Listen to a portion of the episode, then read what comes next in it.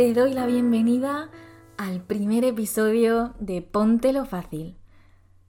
Soy Sofía y te voy a acompañar a través de estos episodios temáticos en donde te voy a traer un tema bastante vulnerable, bastante incómodo y que me apetece desgranar un poquito, me apetece compartir contigo lo que a mí me sirve, las herramientas que a mí me han ayudado más, en las que más me apoyo, también ejemplos, historietas que nos pueden servir tanto a ti como a mí de inspiración, de motivación y mm, siempre te voy a dejar al final del episodio una práctica, una propuesta, una sugerencia para que te lo pongas un poquito más fácil, ¿no?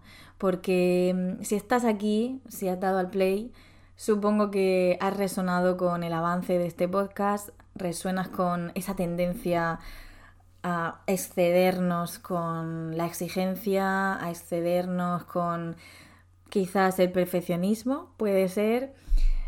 Sí soy esa persona mm, que desde bien pequeñita por mi circunstancia de vida, por mi contexto, pues bueno, me he situado en este tipo de conductas exigentes, perfeccionistas, bien por encajar, bien por porque me acepten, mm, bien porque creía que era la única forma de hacerlo.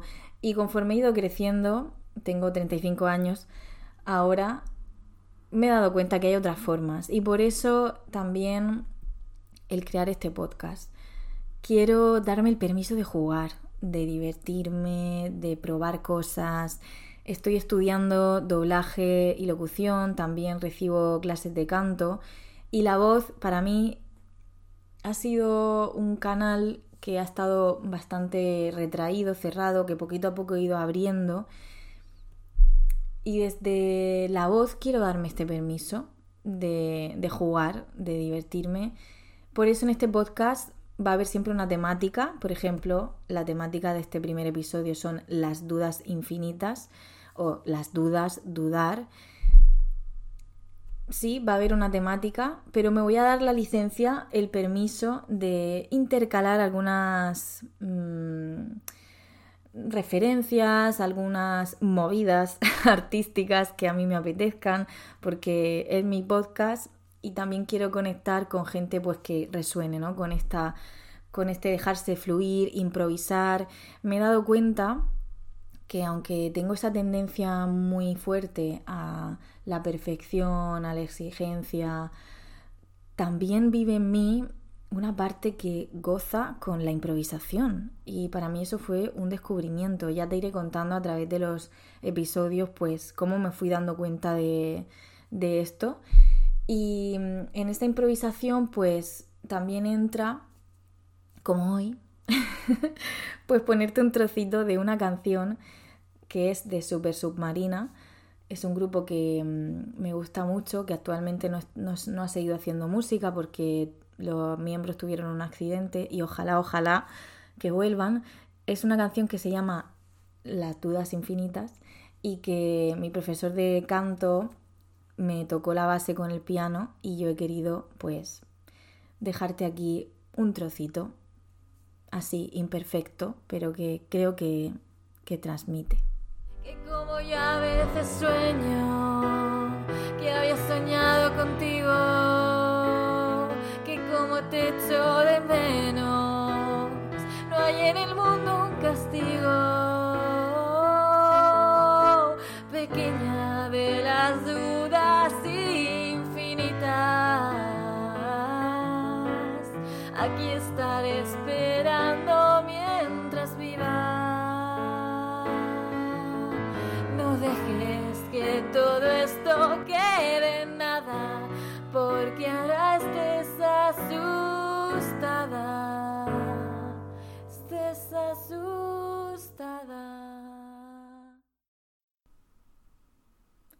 Que si he dudado de poner aquí este trocito de canción, sí, claro que sí, claro que he dudado. De hecho, me invade ahora mismo un poco de vergüenza, un poco de miedo a la crítica, Bueno, todas estas cosas, ¿no? Que acompañan un poco a la duda y empezamos, si te parece, a abrir, a desgranar un poquito el tema. Y que aunque he dudado, he decidido que me apetecía, me apetecía atreverme. ¿Qué te pasa a ti cuando dudas? ¿Qué se te mueve por dentro? ¿Eres de darle vueltas y vueltas y vueltas a lo que estás dudando? ¿Es una duda que se siente más corporal, más un bloqueo físico? ¿Cómo sientes tú esa duda? ¿En qué dudas? Porque hay muchos matices respecto a dudar. Por ejemplo, yo hay decisiones que tomo muy rápido. Dudar para mí tiene que ver con tomar una decisión. Ese momento en el que estás pensando, ¿no? ¿Qué decisión tomar? Estás valorando qué decisión tomar. Para mí eso es dudar. Sin embargo, hay muchas veces que yo decido rapidísimo. En muchos contextos decido muy rápido. Sin embargo, en otros, que ya hay más chicha ahí, me quedo enganchada. Me quedo enganchada en, en un repaso de la situación y aparecen aparecen unos frenos bastante gordos, como por ejemplo la perfección o la culpa. ¿Resuenas tú con esto?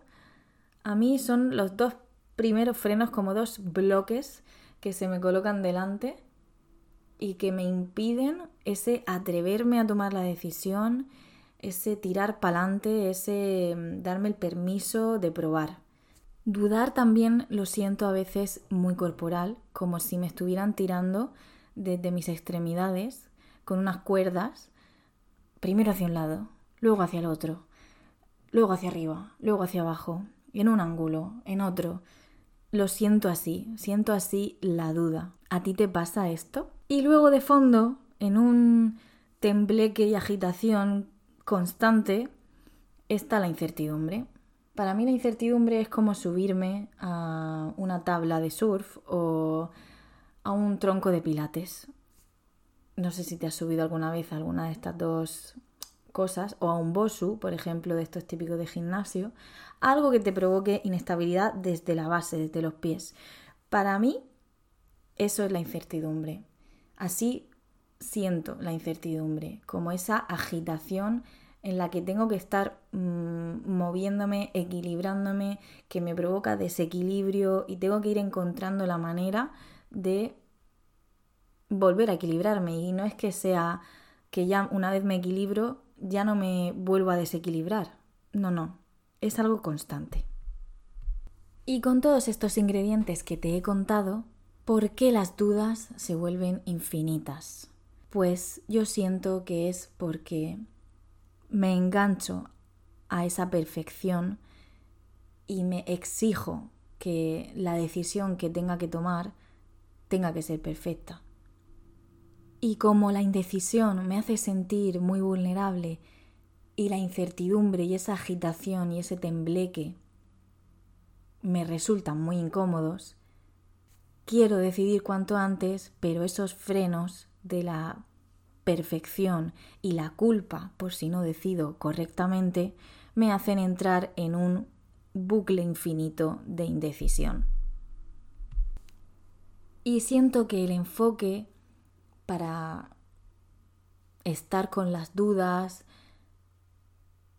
debe ser, además de un enfoque de reflexión mental, también un enfoque desde lo corporal. Por eso te he nombrado cómo me siento yo cuando estoy en la duda desde el cuerpo o cómo siento yo la incertidumbre en el cuerpo. Siento que es muy necesario incorporar lo corporal en estos procesos humanos. Ya miras conociendo un poquito más, además de estar estudiando locución, doblaje y usar este podcast para practicar, para jugar, también tengo otras facetas soy facilitadora mindfulness, desde hace cinco años que me formé, también soy terapeuta corporal, facilito masaje y bueno, cada vez me voy dando cuenta de la importancia que tiene el cuerpo, las sensaciones. El cuerpo sabe primero, mucho antes que la mente. Y en la mente siento que mm, añado mucho ruido, lo veo también en el día a día, en mis clientas, cómo nos enredamos en, en lo mental. Por ejemplo, me viene una situación con una de mis clientas que estaba dudando sobre si venir a darse un masaje conmigo. Yo ofrezco un masaje que mm, es un masaje muy relajante, es un masaje terapéutico, se llama masaje californiano. Lo ofrezco en mi centro en Cartagena, en espacio de pausa, también en verano en Cabo de Palos y bueno, voy, voy girando un poquito también con compañeras y ofreciéndolo por otras partes de, del mundo. Esta persona, esta clienta, pues estaba interesada en el masaje y estaba dudando sobre si dárselo, no sabía si era para ella, me preguntaba si había algún tipo de, de prueba ¿no? que ella pudiera recibir y entiendo y comprendo y empatizo con necesitar, ¿no? Ante la duda, necesitar tener un poco de certidumbre. Porque claro, ante la duda no nos queda otra que probar, que atrevernos, que lanzarnos. Y buscamos, ¿no? Esa incertidumbre, en esa incertidumbre buscamos esa certidumbre, ese tener algo seguro y ese espacio mm, un poco certero. Y es totalmente lícito y yo incluso le, le comenté que mm, aunque mi servicio de masaje duraba una hora y media, que era muy buena idea que ella mm, pues me pidiera, ¿no? Eh, un ratito para probar si era para ella, para probar si tenía conexión conmigo, para ver si era para ella ese servicio. Aún así, yo consideré ponerme en valor y enviarle toda la información posible sobre el masaje, empatizando desde primer momento con, con esa incertidumbre que ella estaba sintiendo, con esas dudas que ella estaba sintiendo le pasé toda la información que yo creí, que consideré que podía servirle para conectar con no la certidumbre, la certeza de que el masaje le iba a servir, porque hasta que no lo pruebas, no lo sabes, y esta frase para mí es como un mantra, si no lo pruebo no lo sé, sino para aplanarle un poquito el camino, para facilitarle un poquito la decisión lo que sucedió con esta clienta es que yo le pasé toda la información y ella quedó encantada con mi comunicación, con lo que le transmití y me cogió un masaje completo. Yo conecté con esa duda, con el que dudar es humano. Y desde ahí fue desde donde me relacioné con ella, tratándola de esa forma acogiendo su vulnerabilidad, su duda. Y desde ahí te pregunto a ti también, ¿cómo te tratas tú cuando dudas? Y es una pregunta que me hago a mí misma y ya te he contado que cuando yo dudo, pues mis frenos, lo que se me pone delante es esa perfección exigente además, es una exigencia a la perfección, el no permitirme equivocarme, porque detrás de equivocarme hay un mecanismo en mí que supone echarme mucha culpa, supone sentir mucha culpa.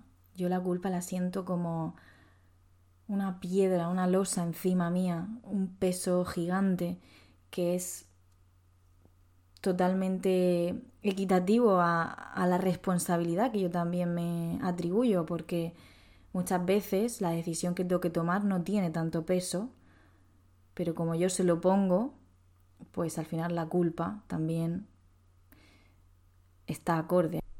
Y todo esto me vuelve a conectar con esa ligereza que necesitamos también, con ese ponérnoslo más fácil, sobre todo en los momentos más retadores. Porque sí, porque hay decisiones en las que dudamos mucho porque son muy difíciles. Por ejemplo, yo Llevo dos años con una decisión entre manos que no solo me afecta a mí, que es la de mudarme de nuevo después de tres mudanzas que tuve desde la pandemia. Y es una decisión que se está dilatando mucho en el tiempo y que a veces me angustia muchísimo. Además a mí esa angustia muy ligada a, esa incertidumbre me viene por la noche y a veces que no quiero que me venga y, y me viene. Y es por eso por lo que necesito muchos más espacios de juego, de improvisación, de probar, para que luego estas decisiones que me provocan tantas dudas sean un poco más llevaderas. Me he abierto bastante a contarte todo lo que a mí me afecta, lo que también veo que afecta a otras personas, ¿no? Cuando dudan. Y vuelvo a recordarte lo necesario que es en esa duda el expresar si la duda tiene que ver con otra persona, como le pasaba a mi clienta, qué necesitamos, cómo lo necesitamos, que desde el otro lado podamos empatizar con que esa persona está dudando y podamos recogerla también. Y si la duda queda en ti misma, en ti mismo, y es una situación contigo, que mires a ver cómo puedes recogerte a ti misma, a ti mismo, cómo puedes hablarte de una manera un poquito más amable y cómo puedes atender tu plano corporal.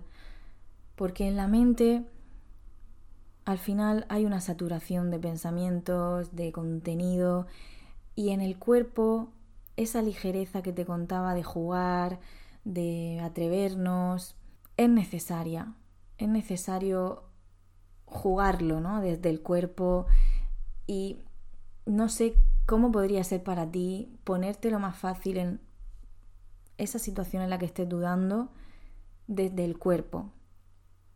¿Cómo podría ser para ti atravesar esa situación de duda desde tu cuerpo?